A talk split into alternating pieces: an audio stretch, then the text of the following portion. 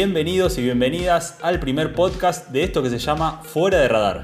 ¿De qué vamos a hablar? De noticias en detalle que no están en el radar ni en la agenda mediática, nada de eso. Vamos a ir por fuera, con información posta, pero de forma descontracturada, para que dejen de pensar un poco en los problemas de la vida, los noticieros que nos sobrecargan de información y también descansar un poco de la pandemia, ¿no? Antes de empezar con el tema del día, o los temas del día, voy a presentar al equipo en cuestión. Juan Ignacio Grille, Lucio Delgado, Nico Bajini y mi nombre, Pablo Chandoni. Hoy vamos a hablar de servicios insólitos y muy particulares que se dan en la cultura japonesa. El primero se llama Houhatsu. Es un término japonés que significa evaporación. ¿A qué se dedican estas personas, Juan? Eh, bueno, es un mercado, yo creo que nadie de los que nos esté escuchando sabía hasta este momento que es un mercado en que las personas se evaporan. Básicamente surgió en los años 60, eh, cuando las personas empezaron, empezó a haber una, etapa, digamos, de muchas crisis eh, sociales y financieras y las personas buscaron una forma de desaparecer, ¿no? dejar atrás su vida anterior y es un fenómeno que empieza a resurgir ahora en épocas de crisis como la, como la que vivimos hoy con la pandemia, con el COVID-19. Y lo llamativo es que hay motivos financieros, sociales, eh, sentimentales. Puede ser eh, comenzar una segunda vida después de una deuda que no pueden evadir. Puede ser eh, escapar de matrimonios fracasados, conseguir un nuevo trabajo o escapar incluso de un acosador. La verdad que los motivos son, son muy variados. Muy intenso lo que estás contando. Sí, la verdad que eh, es, una, es como un último recurso, ¿no? Que a nosotros nos parece, la palabra ya lo dice, evaporarse. Evaporarse justamente se llama yohatsu, significa evaporación en japonés, ¿no? De ahí viene el, de ahí viene el término. Y, ¿Se sabe eh, qué precio tiene esto? O un poco me hago la imagen de, los simuladores que después te, piden que participes en otro operativo para ellos.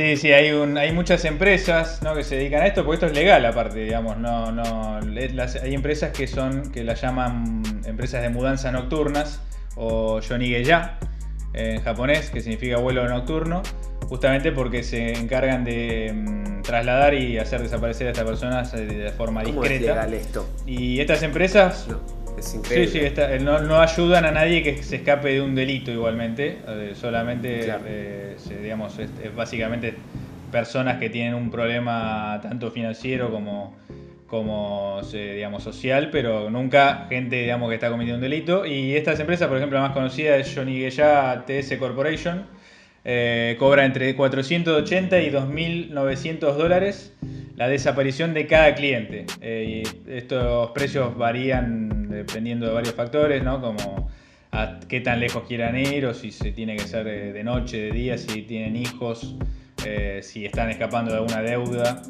entonces, bueno, los precios varían en ese rango. En pocas palabras, se podría decir que vivís en Japón, por ejemplo, querés terminar con tu matrimonio o tenés una deuda que no puedes pagar y ellos te hacen desaparecer y no sé, apareces en, Miami, Estados Unidos, por ejemplo, con una nueva vida.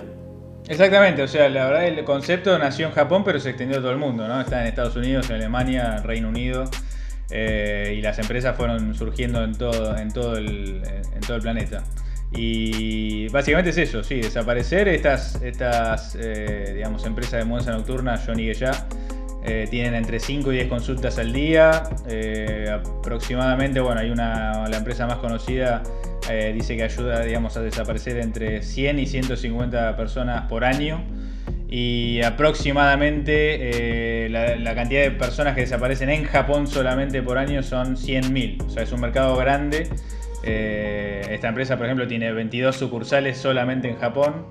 Así que estamos hablando de algo que ya no, es eh, marginal, sino que eh, se, masificó y sobre todo en épocas de crisis como la que vimos hoy, por eso resurgió con mucha fuerza.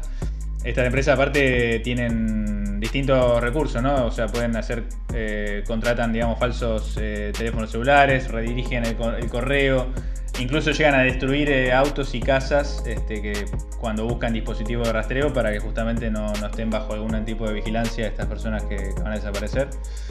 Lo hacen, que- lo hacen completo. sí. Lo hacen completo. ¿no? ¿Te dan nuevo DNI también, por ejemplo? ¿Nuevo eh, documento de Totalmente. identidad? Esto es por eso, eso también hace variar el precio, pero te consiguen una- un nombre nuevo con su, con su documento correspondiente. Claro. Es full service. Una full buena experience. billetera tenés que tener para contratar, eso seguro, ¿no?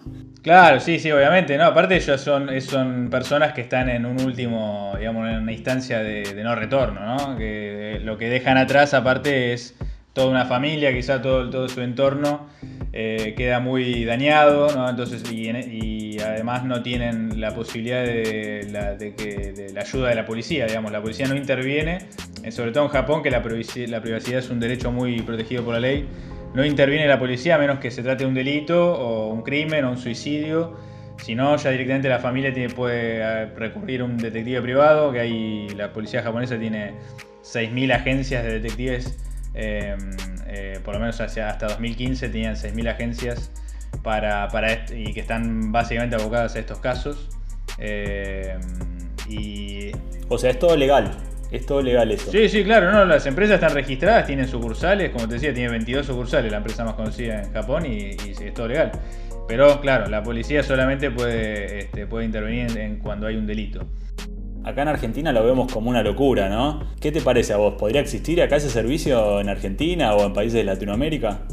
Sí, sí, no, de hecho existe. eh, y ¿Ah, sí? Argentina como, como lugar de... Hay, hay, hay casos en Argentina, digamos, que se- estas empresas también están online y se pueden contratar a, eh, a través de páginas web. Y Argentina es tanto un lugar de llegada como de salida. Eh, Claro. muchas veces eligen a Argentina, pero sobre todo de llegada, por lo que veo. Por lo que, eh, digamos, hay muchas entrevistas. Hay una entrevista que le hicieron a una de, la- de estas empresas eh, que dice que Argentina es uno de los lugares elegidos para los Yohatsu para, para iniciar su segunda, su segunda vida. Ah, mirá. Y Eh, hay buenos paisajes. sí. Sí, tal cual, sí, la verdad que lo, lo podríamos elegir. Pero bueno, es un fenómeno seguir. La verdad que está. lo más llamativo de todo esto es justamente cómo se fue masificando, ¿no? Un mercado que era muy, muy marginal. Eh, ya está muy aceitado con sus precios con su, y con una cantidad enorme de números anuales. Así Claro. que hay que, hay que ir seguir a ver cómo, cómo sigue ¿eh? con Ya, la pandemia. ya me imagino a, a gente escuchando este podcast y, y googleando a ver a dónde se puede ir, ¿no? Seguro, sí, sí, no te. Aparte lo- los motivos son un montón, o sea, lo que se te ocurra, desde una pareja que fracasó hasta una familia, digamos, que no, que no quieren reconocer, lo que sea, uno- lo que sea, hasta un, un examen. claro. ¿A dónde te irías La verdad, vos, Juan? yo creo que iría a Japón. Pero.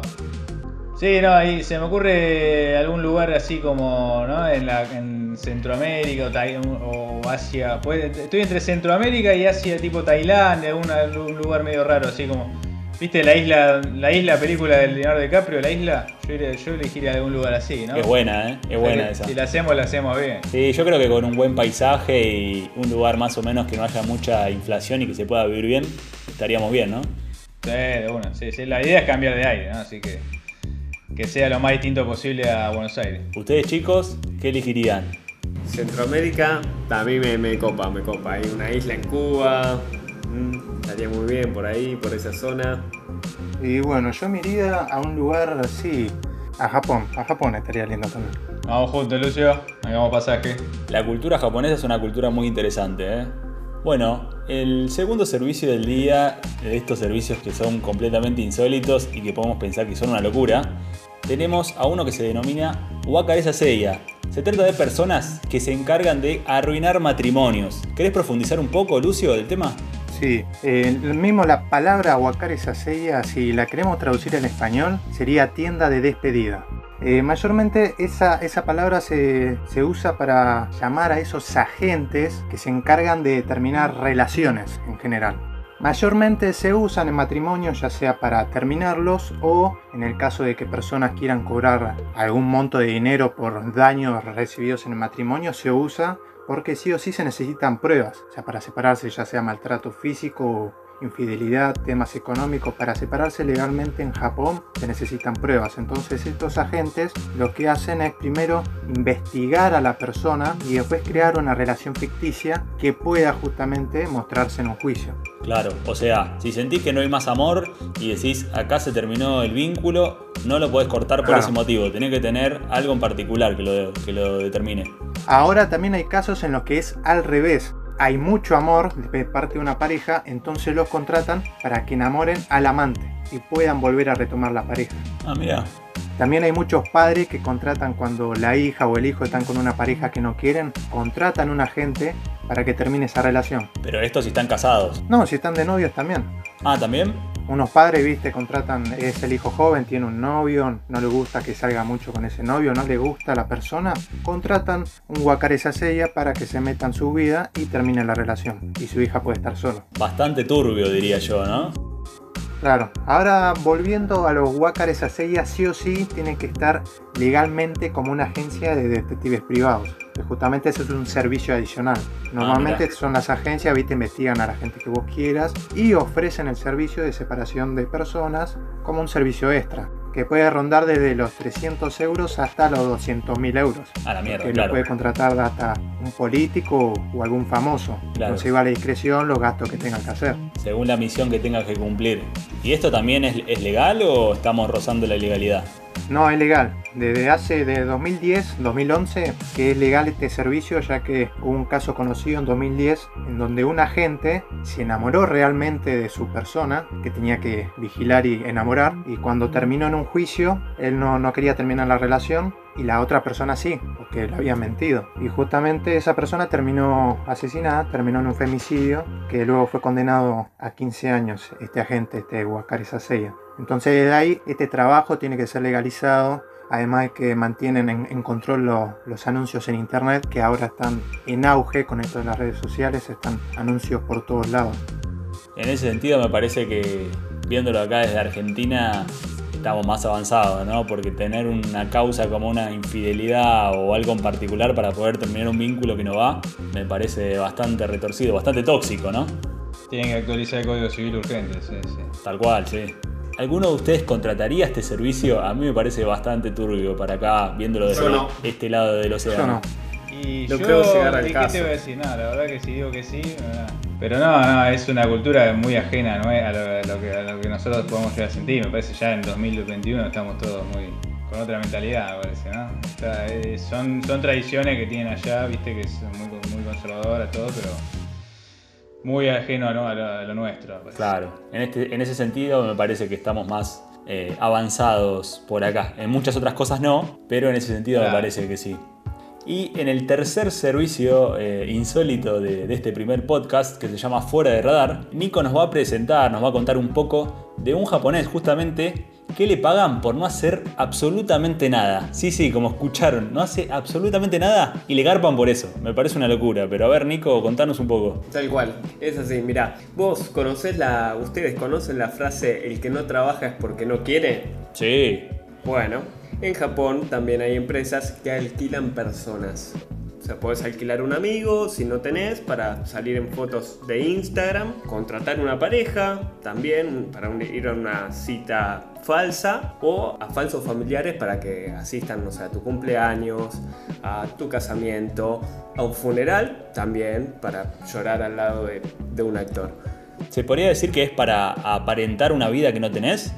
Medio como el Instagram. Básicamente sí. Lo, lo más sorprendente es que esto se hace hace casi 10 años en la cultura japonesa. Parece que bueno, tienen una preocupación excesiva por las apariencias y por cómo uno es visto por los demás. Claro. Igual imagino algún que otro caso que quizás necesite, necesites que alguien esté del otro lado, no sé, esperándote, acompañándote. Si estás solo, me parece que contratar a alguien que por lo menos te dé una palmadita y te diga vamos o algo así, capaz va por ese lado y, está bueno contratarlo, no sé. Exactamente, sí. Es que va por ahí me parece, ¿no? Y si nadie te ayuda, y si estás solo, si no querés pasar vergüenza o sufrir, ¿no? En un evento, la pregunta abierta sería, ¿recurrirías a alguien como última opción? A ver, mercado seguro que hay porque tenemos, tenemos en Reino Unido, por ejemplo, hay una línea telefónica para gente que se siente sola y para llamar. Entonces, evidentemente este chico vio una, una ventana ahí comercial que es redonda por donde se mire, digamos, ¿no? O sea, el tipo a veces solamente tiene que ir a va a comer y a dormir y se lleva, se lleva eso y se lleva como un ingreso sin hacer nada. Así que la verdad hay que aplaudirlo un poquito, parece. Estamos hablando de Ichinokawa, ¿no? que es fundador de la empresa Heart Project, Proyecto Corazón, que principalmente trabaja con bodas, ¿no? con familiares falsos y amigos también falsos. ¿Cómo empezó este fundador, este CEO? Resulta que un conocido le pidió que apareciera en su boda. El novio necesitaba a alguien para dar un discurso y para que sea el mejor discurso. El novio le escribió el discurso. Ichinokawa tenía aproximadamente 30 años. Le fue bastante bien en la boda, imagínate estar, ¿no? Adelante de toda la familia, de un montón de gente le fue muy bien y publicó una web. Así empezó, Pero, él solo. A ver, eh, para entender, o sea, dio un discurso como si fuese el mejor amigo del novio que se casaba. Claro, exactamente. Bueno, resulta que ahora tiene más de 100 empleados y nunca los entrevistó personalmente, todo por internet, por mail e incluso teléfono. Todos que hacen el mismo laburo que él en distintas partes del mundo. Sí, sí. Y la mayoría que pagan este servicio son jóvenes de entre 20 y 40 años. Y te traigo otra empresa más, de FIG, Family Romance se llama. ¿Qué Pionera, tiene mucho más empleados. Te, cuento, eh, este, este, este fundador empezó cuando acompañó a una amiga, madre soltera, seguime, ¿eh? La madre soltera tenía un hijo y lo tenía que ingresar a una guardería, era un pequeño, ¿no? Una guardería privada en Tokio, pero no aceptaban a niños de familias monoparentales, o sea, de una sola madre. Entonces, la acompañó FIG para, eh, bueno, hacerse pasar por su marido. También le fue bien, ingresaron al chico, decidió profesionalizarse y se lanzó en las redes sociales. Hoy cuenta con 1.200 empleados o como lo llama, actores. Claro. La verdad que el tipo es un capo total. Un crack. Sí, sí, sí, sí, sí. Y bueno, otros servicios que tiene es acompaña, a ver, acompañantes para visitar a Disney, por ejemplo. Sí. Bueno, podés ir con una, un acompañante que pase con, puede ser como un amigo que te distraigas en el parque de diversiones un funeral, necesitas a alguien que te acompañe a salir a correr, bueno, contratás a alguien que te acompañe a salir a correr. Qué buena, ¿eh? Yo me anotaría ese servicio para hacerlo, para que me paguen. Tal cual. Muchas gracias Nico por la información que nos trajiste y esto llegó a su final. Nos reencontramos en un nuevo episodio de esto que es Fuera de Radar. Hasta la próxima. Chau chau.